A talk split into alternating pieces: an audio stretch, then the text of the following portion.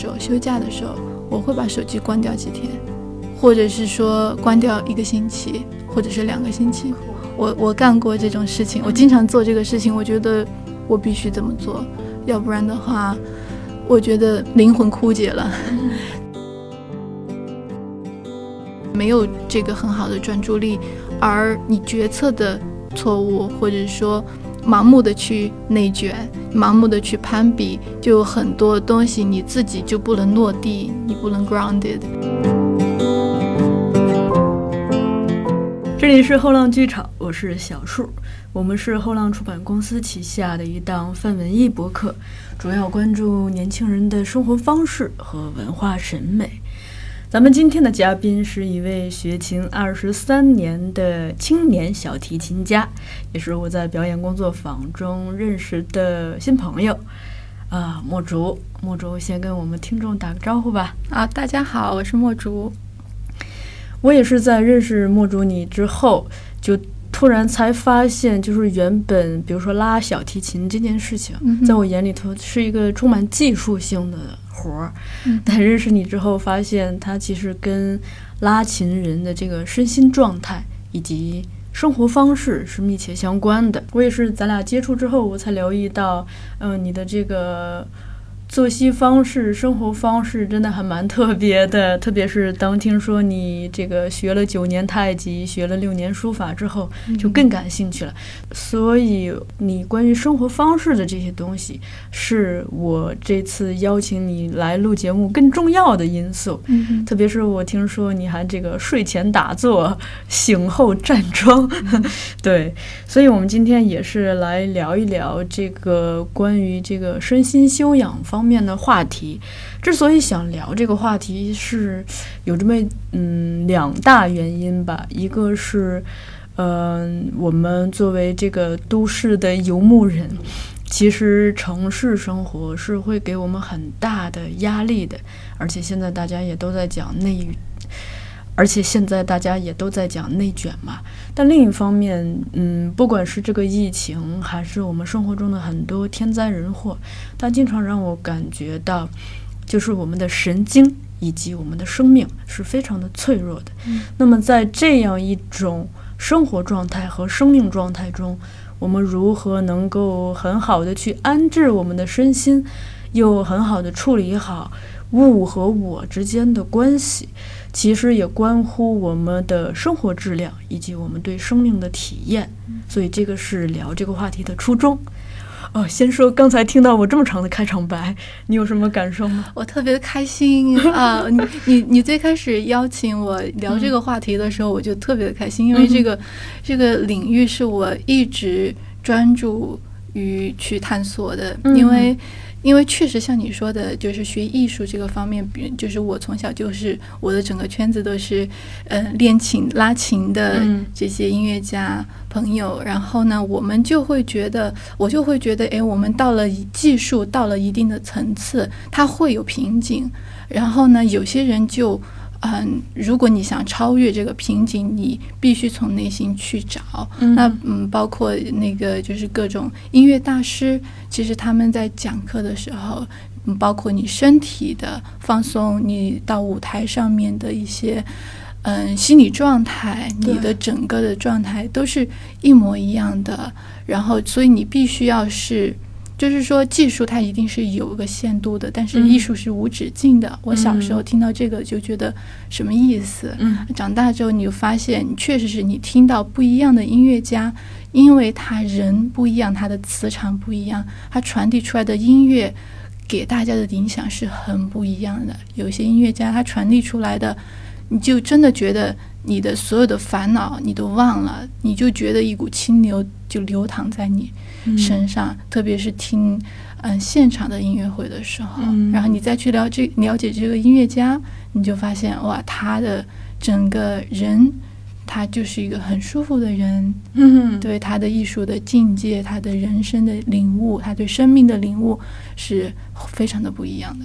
所以，其实更重要的是一个人在生命状态中的他的体验和领悟，以及他在日常生活中的一个修行。那所以在做艺术的创作和欣赏之前，咱们就先来聊一聊这个日常生活中的修养。嗯，既然是日常生活，我们就从这个最简单的这个吃饭睡觉聊起吧。嗯，就比如说关于吃饭睡觉，你有什么样子的感悟，或者是一些生活经验？可以跟我们分享。嗯，我应该是从初中开始，因为我们初中我是，嗯，在音乐学院附中。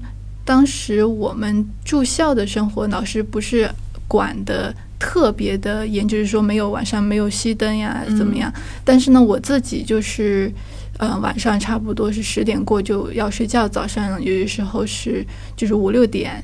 嗯，在后来我是要考出国之后，差不多就是四点钟起来要背英语。哎呀，所以就是就是就是我特别，我觉得我从小就特别喜欢早上的时间。嗯，就算是后来大学，或者是现在我有什么，比如说论文要赶呀，很多事情要做呀，我我是选择不熬夜，而选择有的时候早上三点起来或者四点起来。我早上起来这种清醒的这种。内心很明静的这种状态，我觉得工作起来特别有效率，而且一天其实我觉得不会太累。如果我熬夜的话，我我自己可能是自己的体质的原因。那如果熬夜熬到很晚的话，我可能要缓个好几天，我才能够缓休息过来。所以我睡觉之前我会有打坐的习惯。对，这个是从什么时候开始？这个我觉得应该从大学的时候就开始了，因为。就是我们睡觉之前，因为过了一天了，我们的是脑子里面就已经储储存了太多的事情，而且一直是很喧闹的在脑子里面。然后你就像那个电脑，你关机之前你不把每个窗口关了，你直接按那个关，然后哦，真特别形象，强强制性关机。然后你，然后你睡了之后，白天的那些故事、就想法都全部还在里面演电影呢。有些时候，像我们音乐会都是在晚上，然后有些时候就会很激动，而整个情绪就被带上去了嘛。那。我就发现那个很干扰我的睡眠，然后我就觉得不行，不能这个样子。所以其实打坐也是从那个时候，先是调整什么音乐会之后的那种状态。后来发现，哎，你每天完了之后，其实真的是很喧闹的那个清空一下。对，一定得清空。我觉得就是十到十五分钟，你就是把你的呼吸，就是我就是。就是我们说到打坐，有些时候会上升到宗教上面去，其实没这么复杂。其实就是你找个你舒服的姿势，然后让自己静一静，对，静一静，或者你就躺着，你就关注到自己的呼吸，或者你放一个嗯很舒缓的音乐，嗯啊，我不建议那个睡觉之前听。比较澎湃的，比澎湃的，调动情绪的，或者听一些故事，听一些讲座，我都不是很建议的。嗯啊，就就是这些东西会跟着你进入你的潜意识，然后带到你的梦里。其实我自我我自己的感觉还是比较影响睡眠质量的。嗯，所以然后早上起来呢，整个人就是还没有嗯完全清醒，大家都是被闹钟惊醒，其实那个非常的伤神。是，然后你。咔的一声，被闹钟不断的惊醒，惊醒，然后你好，然后整个人身体都没有复苏，然后你就跳下去开始洗漱，然后冲去做一天的事情。我觉得一天的状态其实都神，对你的神还没有归位的感觉，是对，所以我觉得早上你其实是缓缓的睁眼，你让身体先舒服，先舒展开来，先给自己节奏，慢慢的你做起来。嗯，你可以坐在床床上做一些 肢体的伸展动作呀，揉揉眼睛呀，然后你起来，然后再静坐一下，然后让整个人慢慢的对你，你让自己有个苏醒的过程。我觉得我们要学会心疼自己嘛，对。然后，嗯，我是有时间，我我会。练太极，嗯，然后就算是没早在早晨是吗？在早上，我早上时间比较多一点，起得早嘛。对，然后其实早上我特别喜欢早上就是出去锻炼，早上的那个空气它是非常的舒服的。它晚就晚上其实有很多污染了已经，但每天早上很舒服。然后也有很多在公园里边、河边锻炼的老老人，然后你跟他们一起啊，我觉得就那个状态，你觉得一天都有能量。嗯，对。呃，我想问一下，就是太极或者站桩这些对你的身心的帮助是表现在哪些？这个变对我的帮助，我觉得是翻天覆地的。因为我最开始学的时候，是我刚刚就是考完美国的大学，就是高三刚刚考完那个时候，其实我身体消耗的非常大，我的身体就考试烧神了。对，因为考了太久了，然后确实是很难。嗯呃，然后呢，就是当时身体体质就。就一落千丈，然后那个时候呢，就是有老师介绍，他就说：“哎，你这个样子，美国学习强度也那么大，你要不要学一下太极？因为当时刚好遇到了，然后就说好啊。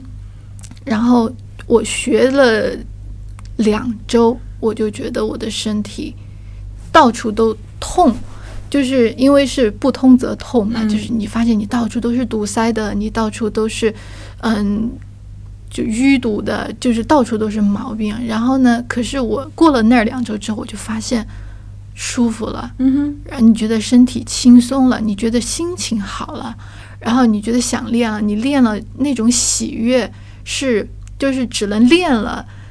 你才能描述出来那种感觉，我用语言都不能描述那种快乐。所以我说我能坚持那么久，以至于我在美国的时候没有师傅带，我都是每每年暑假回来找师傅再练一练。那我在美国的时候也是每天早上六点钟起来带，然后以至于很多外国的同学他们就觉得很很想学，他们很好奇，他们觉得挺好，真好。然后有一段时间就是有五六个。都是，嗯，有中国同学，有西美国的同学，都一起每天六点跟我练到七点。然后那段时间，我觉得好幸福，跟他们在一起，就大家一起每天七嗯七点钟之后，然后你就发现，哎，太阳差不多升起来了。我们出门的时候还是晚，还是天还是黑的。嗯，然后我们练完了之后，太阳亮了。然后你发现大家都还没起床，然后你已经开始一天了，你觉得赢得了好，真的赚到了好，那种开心真的是非常开心。嗯，虽然我没有打过太极啊，那但听了你讲啊，特别想心痒痒。但是你刚才用了一个词儿，就身体变轻，我有过这样子的体验，就是一个是在那种畅快的体育运动之后。再一个是在咱们表演课上一些这个大量的训练身体的，包括呼吸发声的这种训练之后，我会感觉整个人的身体都变得特别的轻轻盈的轻。对，嗯，对，我觉得不只是太极，就是瑜伽，所有的身体方面的练习、健身，包括跑步或者是走路，我觉得都是都是对身心非常有帮助的。我们练太极的时候，嗯，师傅。经常就在旁边说，一定要身心合一。嗯，你如果有念头、有杂念的时候，你不要跟着念头走，你让它回去。你要内观，我们说要精神内守，嗯，不让这个神经常的散出去。所以就是不管做什么的时候，你你的精神是内守的，你的身心是合一的，你的神是在你身体里边的。所以这个我说，不管是静坐还是站桩。其实这个东西，你每天给你一定的时间，你去做这个定课，那你到工作中的时候、学习中的时候，你自然就会提起觉知，说：“哎，我做这个时候，做我吃饭的时候有没有在吃饭？”还是说我在想我待会儿的代办事项？嗯，啊，你做工作的时候有没有在想啊？我好讨厌这个工作呀！或者说你做这个工作的时候想着那个工作，你跟这个人讲话的时候你在想那个人，这个就是身心不合一。对，不在场那个消耗其实是非常大的。你其实如果你在场的话，你这个是滋养的，不管你在做什么，就算是我觉得我们现在很多烦恼都是这种各种的消耗，其实就是这种嗯。身心分离是原因之一，对，非常大的、非常大的原因。因为咱们上一次见面的时候，你提到说，你当想要睡觉的时候，你会提前的让手机远离你。我觉得这个决策非常的正确，嗯，因为就是减少了信息对你的干扰。有的时候，比如说你给别人发了一条信息，可能这个就等着他什么时候回复呀，或者是别人给你发了一条信息，你就会挂念着我我该怎么回他呀？这些可能都会让人分神。对对对，所以我有一段时间我是。就是睡觉之前，嗯，可能就是半个小时，我就可能把手机关了，嗯，就至少在我打坐之前，我是把手机是关了的。然后早上打坐之后，可能才会开手机。我觉得这个是比较保护自己的。然后我的闹铃其实也设定没有设，就是我的闹铃已经。设置成了比较轻盈缓和的一种闹铃，不会突兀。对对，不会吓着我。对，但是说到手机这个事情，嗯，呃，我是我是有习惯，就是每一个月，或者是有些时候周末，或者说嗯放假的时候、休假的时候，我会把手机关掉几天，或者是说关掉一个星期，或者是两个星期。我我干过这种事情，我经常做这个事情，我觉得。我必须这么做，要不然的话，我觉得灵魂枯竭了。对，这个就是手机对咱们的干扰真的是非常的大。是的。然后，其实我们就是没，我觉得现在现在我们工作这么忙，其实可能没有时间关手机。但我觉得，就算是在周末，你有两个小时或者是一个上午。你把手机关掉，你就做自己的事情。因为现在我们说独处的时候，我们都还在看手机，那个不算是独处吧？我自己觉得。所以我我关了手机之后，一般都是在做什么呢？我还是我可能读书的时间比较多，然后自己有些时候给朋友写信，然后或者就手写，然后或者是嗯打太极，或者是静坐，或者是。就是，或者是思考，就是一个人喝茶发呆都可以，然后也没有别人。我关手机之前，如果我知道，嗯，会有担心我的朋友或者是家人，我会跟他们说，哎，我这个时间段，或者这几天，请放心，我在家安全，嗯，不用联系我，然后他们也不会担心。然后我觉得这种 retreat 非常的必要，嗯，所以我一般每年的寒假。我都会做这样的事情，像今年寒假我也做了这样的事情。我觉得完了之后呢，你很多事情，你你就知道答案了。嗯，你不用想，它就自然答案就出来了。嗯，要不然之前的话，脑子是乱的。对，你毛线。对，真的是毛线。嗯，我觉得。就是咱们太多的分心的东西，太或者太多碎片碎片化的信息，或者现在信息太多，其实我们的专注力也是，嗯，很很难去培养的。而且这个因为没有这个很好的专注力，而你决策的错误，或者说盲目的去内卷，盲目的去攀比，就有很多东西你自己就不能落地，你不能 grounded。嗯，好的。关于睡眠，我们就先聊到这里。但是我们本期节目会有一个关于睡眠的大礼包要送给听众朋友们。这个礼包是由专注研究睡眠的蓝盒子提供的。蓝盒子平时他们专注研究睡眠，也专注去做叫“只有一款床垫”，就是所有的精力去用来做一张好的床垫。这个床垫也会。给大家提供一百天的免费试睡功能，啊，我我自己是已经试睡过了，睡在上面就是好像被温柔的托住 那种感觉。对，是由蓝盒子提供的。这个大礼包是由蓝盒子和大明宫联合推出的限定款，里头包括眼罩和香薰等。那我们抽奖的方式呢，就是大家可以在。呃，这个某星球、某山下面留言，也可以在后浪剧场的微博转发并留言，我们在这三个平台各抽一份。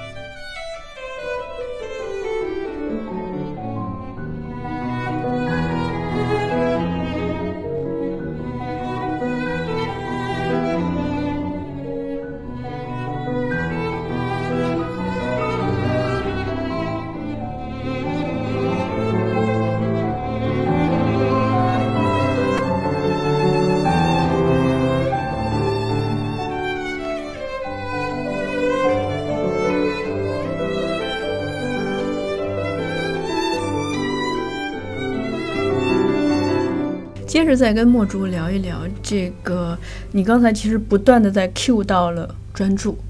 我前两天刚刚跟我的同事川山录过一期关于考研的节目，川山提到了在复习过程中一个非常重要的也是专注，但是他当时用到了 focus 这个词，他就说试想一个放大镜，当我们让它聚焦，把光聚在一起的时候，那个光是非常强烈的。那当我们把自己的精力去聚焦在一起的时候，他所拥有的那种能量、力量，其实也是非常强烈的。所以，我就突然觉得专注特别像啥呢？就是它是对时间的一次聚焦，就是等于是我们在单位时间内为它注入了更多的心力，是吧？对，还有密度。我我突然想到一句话，叫做。至心一处，无事不办。哎呦，是这句话。嗯，我也想到了钻木取火。那这个长时间，真的是每天都会练琴的这个积攒下来的这种持续不间断的专注力，会给我带来的是，我做任何事情的时候，我会去。一个是说我不会去放弃一件事情，遇到再大的困难不会去放弃，而但是这个专注、这个坚持，我觉得就是练在你骨子里了。这几天奥运会有一位我比较关注的，就是运动员平时的一些东西，以及他们在赛场上的心境。对我前两天看了一个采访，特别有意思，就是那个运动员直接说，当他在比赛的时候，如果平静的时候。能感觉到时间被无限的放大，就跟我们看电影的时候那个慢镜头是一样的。对。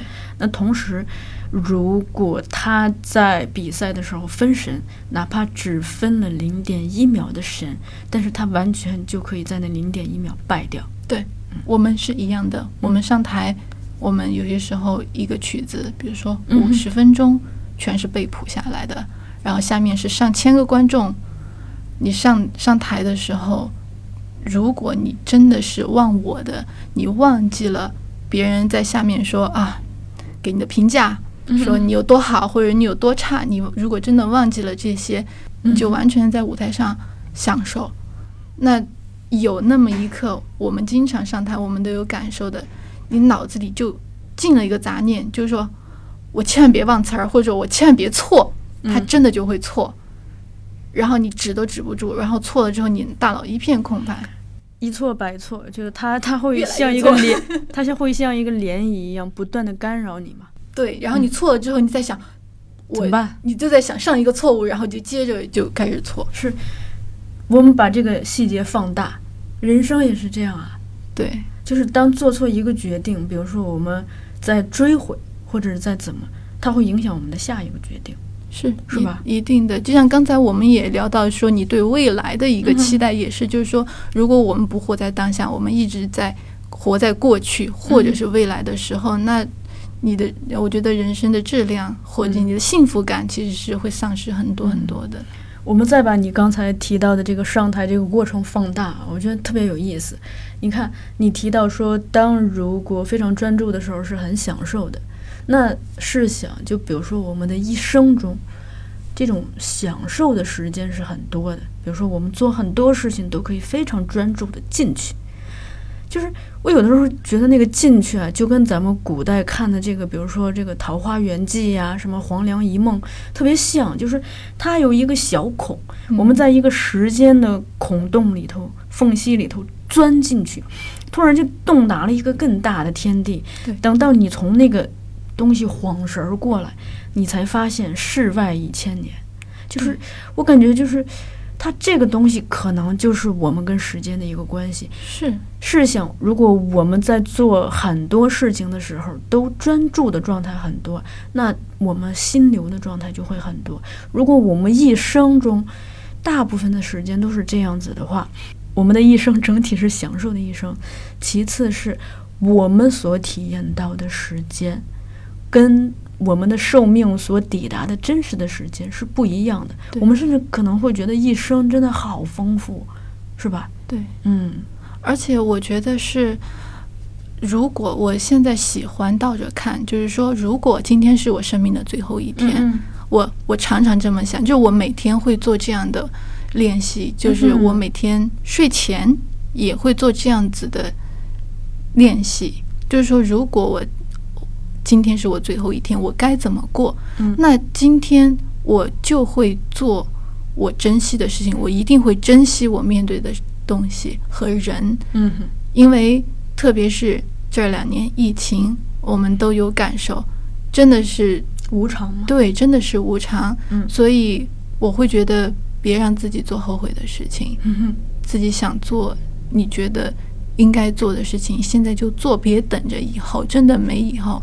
因为最近这个演员于月仙老师就是突然遭了一个车祸的意外嘛，就是才五十岁就突然走了。其实这件事情刺激我思考了很多，就是因为车祸这种，首先它是意外了，这是一个大的意外。可是与此同时，我们生活中有很多小的意外。就拿我昨天上班一路上这个看到的一些事情，我非常的感慨。就比如说，我看到很多人，嗯，就可能走路都在看手机，送外卖的车就从他的身边飞速的擦过。我们在这个故事里头，且不论快递这个视角，只聊这个看手机这个当事人。嗯，因为每天，特别是在北京的路上，每天都有大大小小这种，嗯，就是非常飞速的，甚至非常突兀的，就是你冷不防的，他从你身边擦过，所以我就看到这个玩手机的当事人，他可能对此他都不知道刚刚发生了什么，那这个就让我特别感慨，就因为，嗯，如果他万一比如说撵着你，或者是把你的手机撞到了地上，这些都是小的意外，它可能导致这个手机受伤或者你受伤。嗯，可是我就在想，但每一件小事，它在折射一些大的意外。如果说我们在日常的生活中，不管是做大的事情，还是做类似于走路这种小事儿，都是缺乏一个很清醒的自觉的意识的话，真的是我会觉得，就是危险、灾难和死神，当他们从我们的身边，像那个快递小哥一样，从你身边擦肩而过，或者直接降临在你身上的时候，我们甚至都一无所知。就我们在还没有来得及反应过来，它发生了什么，自己已经受伤，甚至致命了。对，就这个东西让我特别的感慨。于是我就在想，就比如说表演课，它带给我了什么？就是我觉得是一种生活中的自觉。当然有一个生命大的自觉，我也会经常去思考死亡的问题，从而去想到底应该如何度过自己这一生，以及度过每一天。与此同时，它也是一个日常生活中的自觉，就是如何去比较清醒的看到你、你和你的周围，甚至对一些危险、一些意外是有一些预判功能的。对，就比如说之前李浩老师给我们讲表演课，他就提到一点，他说他有一天看北京刮大风，他星期五就告诉他的学生，周末尽量少出去，也少到人多的地方去。结果第二天就有报道，就是有那个广告牌直接从高楼刮下来砸。我我不知道是忘了是砸死还是砸伤了人，但是你看他这样子去告诉学生少去人多的地方，少外出，这是一个生活常识的预判。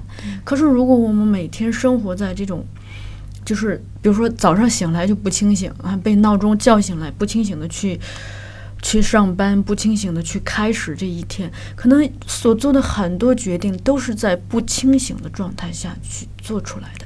我们做错之后，就跟你刚才提到的，在在舞台上做错一个东西会分神，会追回，就是多米诺骨牌似的去产生这种涟漪效应。它，我们的人生就会在这些很小的事情上上不断的被受到干扰，所以整个节拍就乱了。嗯，啊，就刚才听你说那么多，嗯我也想跟你分享一个事情，就是我昨天的观察，就是，嗯、我最近两年我有很很喜欢去关注小孩子，观察他们，然后学到他们身上很多东西。我觉得他们才是真正的最有自觉、最在当下的一群人。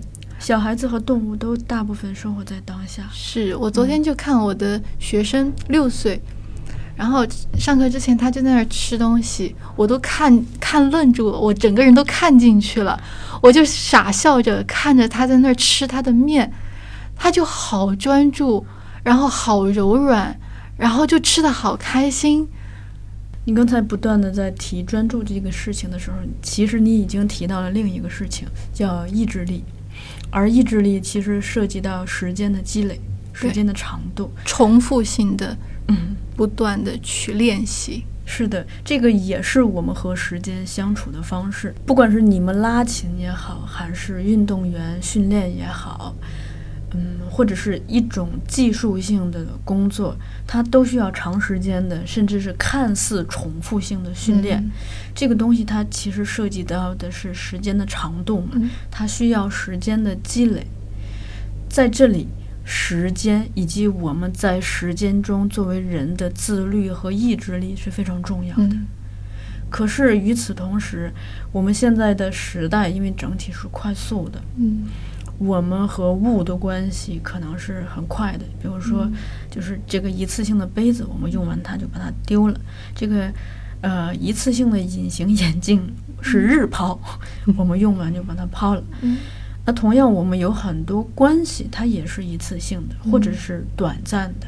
嗯，所以就是我在想一个事情，就是，比如说像你们拉琴或者运动员训练这样，它可以长时间的和一个场所、一群人、一项技能去相处，对照我刚才讲的这种，嗯，可能很多事情都活在这种，生活在这种短暂的关系中，嗯，它可能是两种不一样的人生状态，就最后造就出来的。所以在这里头，我想探讨的就是人和时间的关系。嗯，如果说专注讨论的是时间的密度的话。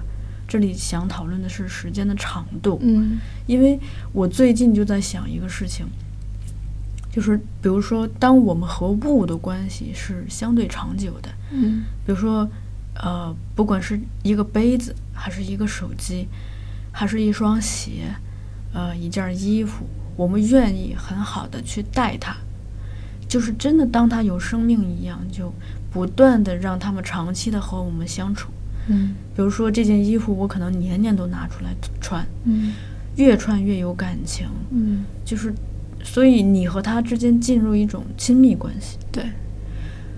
那同样，比如说你和你的房间，因为你爱他，你愿意不停的打扫它、擦拭它，你愿意日复一日的去做这些事情，你和他，你和你的空间，也进入一种。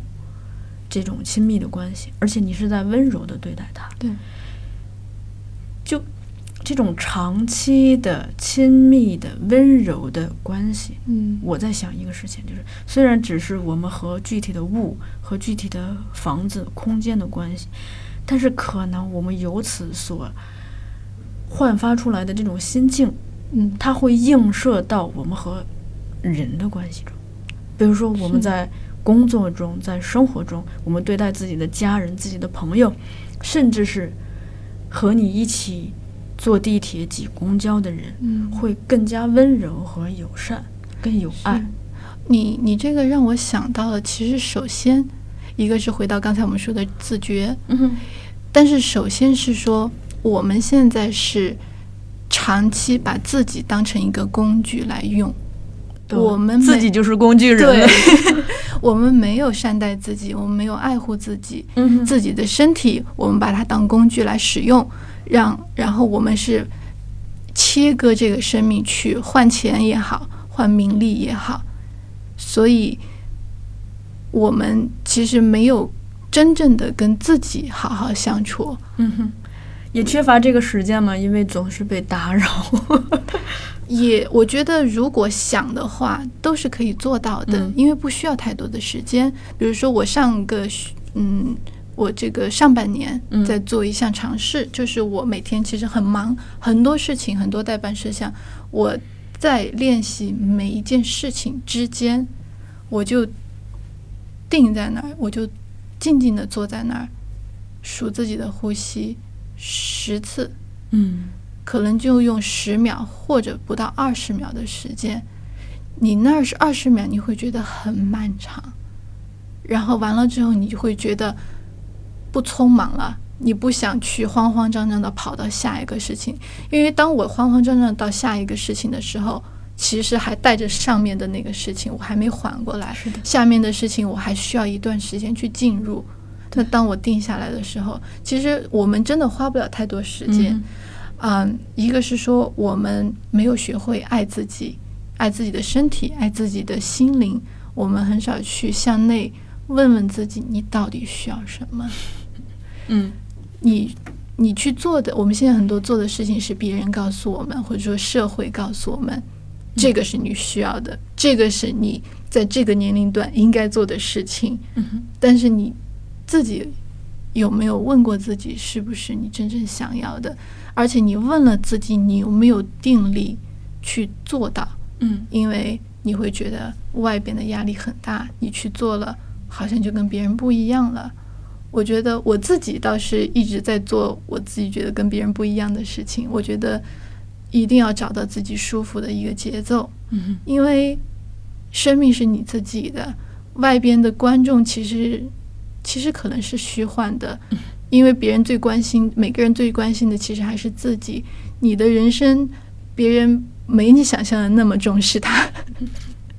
对我觉得，当你有能力跟自己好好相处、爱自己之后，你散发出来的那个能量，你自然就会去珍爱你身边的东西，你自然就不会觉得你身边的人或者是物，你你看不见它了，嗯，你会发现，哎，你会对它生出感谢了，而且其实也是一个互相映射的过程啊，一定一定是的，而且你周围的东西，就是像小树，你会看到，你会发现很多东西，那是因为你内心的投射，你愿意去看到了。嗯。那你没有打开的时候，你是看不见的呀。这倒有意思，因为嗯比如说，我举个简单的例子，就说租房子这件事情啊，像以前，嗯，我现在都记得，我刚搬去我那个房子住的时候，我做了一个动作，我就是把那个打包的纸壳本儿全部放在了我的床底下，因为我觉得可能随时会搬走，嗯所以我不会在这个房子里头去多买什么东西。我就是一个寄宿者的心态，嗯就是一个游牧者的心态。可是当嗯慢慢的，当然我的工资也相应的这个呃有一点积蓄，我突然意识到生活很重要。我不知不觉间，首先就是我会愿意去换掉房东给买的一些东西，比如说房东的窗帘儿、房东的床垫儿、房东的椅子，我会觉得它不符合我的审美。嗯然后我就用自己的钱买成了我想要的样子。嗯嗯，就是一点一滴的。嗯，所以首先我想把这个空间打造成自己设计的样子。你会觉得这是你的家了。是的，它不再是一个寄居的场所。对，另外就是，嗯，不知不觉间，我开始爱这个房子，我特别愿意打扫它，同时，就我发现，我对我真的很容易对物体，具体的物去产生情感，嗯我会更加珍惜它。比如说，嗯，当一个杯子突然被磕着了。嗯那我就想，那它跟我，比如说你走路你被创伤了，你被嗯碰着了，磕着碰着，是一样的呀。对就是我会有这种共情的心理，而这个东西它会让我更加珍惜我这个主体所接触到的一切客体。是。我的房间，嗯、我具体的，比如说，呃，我的桌子、我的椅子，嗯，我的自行车，哪怕它是一辆共享单车，是。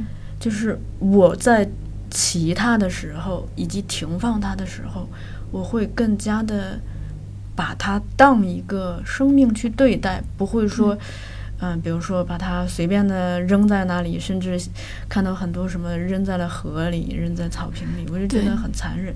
那与此同时，就是在这个过程中，你会发现你的人际关系悄然的在转变，一定会的。所以我现在经常真的是感受到一种就是被爱包围的感觉。哦，这个很好，是是的，像你说的，就是每个物它都有它的物命，嗯嗯，每个动物也是，所以。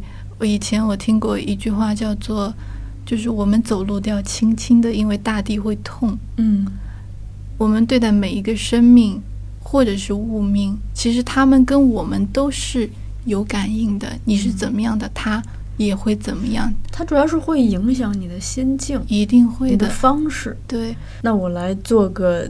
总结我们，因为我们今天前面可能看似聊得很散，但其实我是能看到有一个东西在贯穿，嗯，比如说身体和心的统一，以及我们作为主体和客体的统一，甚至我们再说的大一点，就是天人合一呗，是吧？对，嗯，我昨天不是在跟你讨论共振的这个事儿，是，我觉得特别有意思，是因为。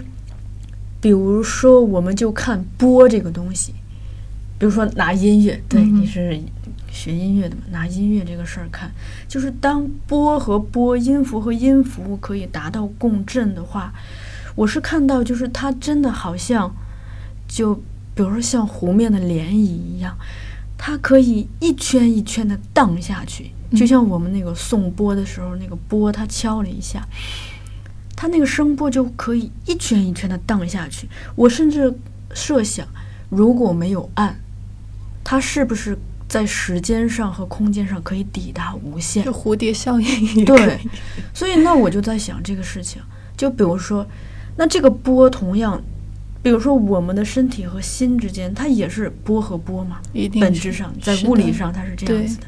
那同样，我们作为人，不管是和我们环境的关系，和我们的房子的关系，和具体的物品的关系，以及和我们身边的人的关系，它可能也是磁场和磁场之间的关系嘛。一定的。所以，如果我们有办法去调理它，把它理顺了，让它进入一种共振的状态，那是不是我们和这些所有的这些关系也可以抵达这种，就像一个。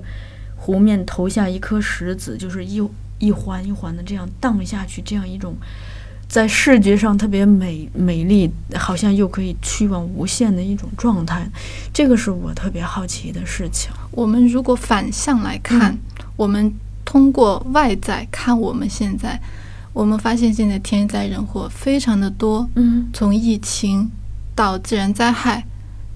方方面面，而且每年感觉都在加剧。嗯，那用如果用刚才的这个这个思路来讲的话，其实它也是折射了我们现在的人心，然后我们现在的环境，我们的一次性消费的一次性用品，嗯哼，嗯，也是折射了我们心里的一个状态。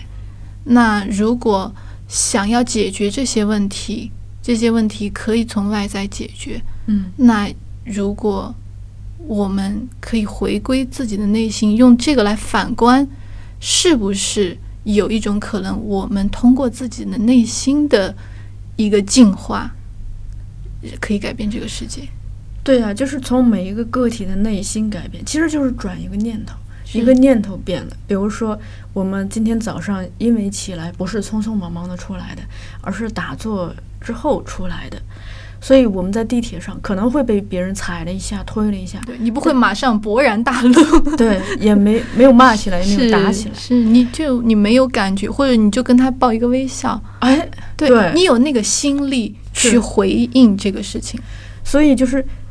它又像一个连环效应一样，就是你的一天就被改变了。对，嗯，而且跟你接触到的人也会被你改变。是的，一定会的。因为我在做这期节目之前也做了一些准备，我突然发现一些书，它跟我们今天讲的东西很像。呃，首先推荐的是我们这个有一个编辑一再的给我推荐过的这本书，叫《三百六十五日永恒如新的日常》。你听听这个书名，作者是一个日本人，嗯呃，一位女士，她擅长做料理。她这本书很有意思，就是它其实就是，你也可以理解为它是三百六十五天的微博，嗯，因为它每天是一页，一页是一张照片和一段话。哇，这张照片就可能是天气，可能是风景，可能是具体的器物，可能是呃这个拍的他用心做的一桌饭，或者是一道菜，也可能是他刚刚熨过的衣服。但是我看这本书，其实我已经看过这本书了。我看的时候内心非常的抚慰，我是首先能感觉到作者的幸福感非常高，嗯再一个是，嗯，感觉到被温柔的抚慰。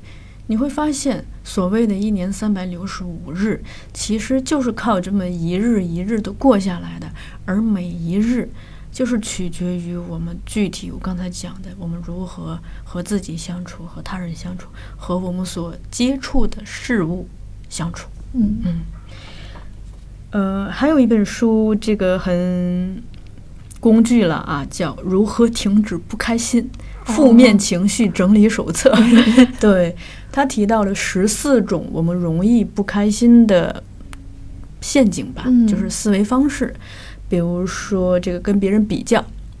跟别人比较，其实就是把目光放在外边了，而不是向内看嘛。内卷的思考，哦，对对，嗯，还有一本书叫《深度工作》，我非常喜欢。它其实就是关乎专注嘛。是它这里头举了大量的例子，就是告诉我们专注所能带来的好处，也用了大量的例子，比如说我印象中有这个荣格，荣格的工作方法。你会发现很多非常有成就的人，他们都非常的专注，他们的日常每一天都会有好几个小时是不被打扰的。嗯，还有一本书就是《我们为什么要睡觉》，以及它的姊妹篇即将出版的叫《我们为什么要行走》，哇，就是睡觉和好想看行走这两件在我们日常生活中每个人都每天都在做的事情。嗯对，它其实这里头，它也会影响我们的身体和心灵嘛。对，大家可以了解一下。插一句，就是像刚才你说这个时间长度的一个思考，其实像吃、睡觉、吃饭和行走，是我们每个人一生都在都在做的功课呀大呀。量时间对呀、呀、其实我觉得。所有的我们想恢复自觉也好，专注练习也好，其实就从这些上面，每个人都可以练起来。是的，就是日常的小事儿嘛。没必要一定要学个琴或者学个什么是的的去，已经够忙了。嗯，还有两本书，一本是一个日本作者写的，叫《不做》，是关于在生命中做减法的书。嗯还另还有另一本书是一个法国的作者写的，叫《简单的艺术》，今年刚刚出的。这本书我非常的喜欢，它的封面就是一颗白色的棋子。它这本书其实很好的，呃，点了我们这期节目的题，嗯就是如何身心相处，如何物我相处。嗯对，就是简单的艺术。太棒了！这本书还有一个 title 叫说，它是掀起欧洲极简生活运动的先驱之作。哇，好的，所以给大家分享了这么些书，其实也是希望可以大家，也是希望大家在听过这期节目之后，对自己的日常生活，对日常生活中每一件小的日常的事情，像吃饭、睡觉、走路，以及我们工作，嗯，接人待物这些事情，有一个反省和自觉，去重新的思考一下，去重新的调整一下、打理一下我们的生活，从而让这一切都能跟上节拍，进入一种共振的状态。是，嗯好的，那咱们这期节目就先到这里，谢谢墨竹大老远的跑过来，期待以后还有机会可以一起聊。同时也谢谢为我们提供奖品的蓝盒子。如果大家对好的睡眠、好的床垫，甚至好的其他床品感兴趣，也可以关注一下蓝盒子。好，谢谢小树，也谢谢听友们，祝福大家每天有独处的心安自在，也有踏实一步步迈向理想的步履。同时也可以比较全情的去投入每一个当下，投入每一天。这样子的话，我们的生命好像整体都是全情投入，是，然后带来更多的幸福感。对。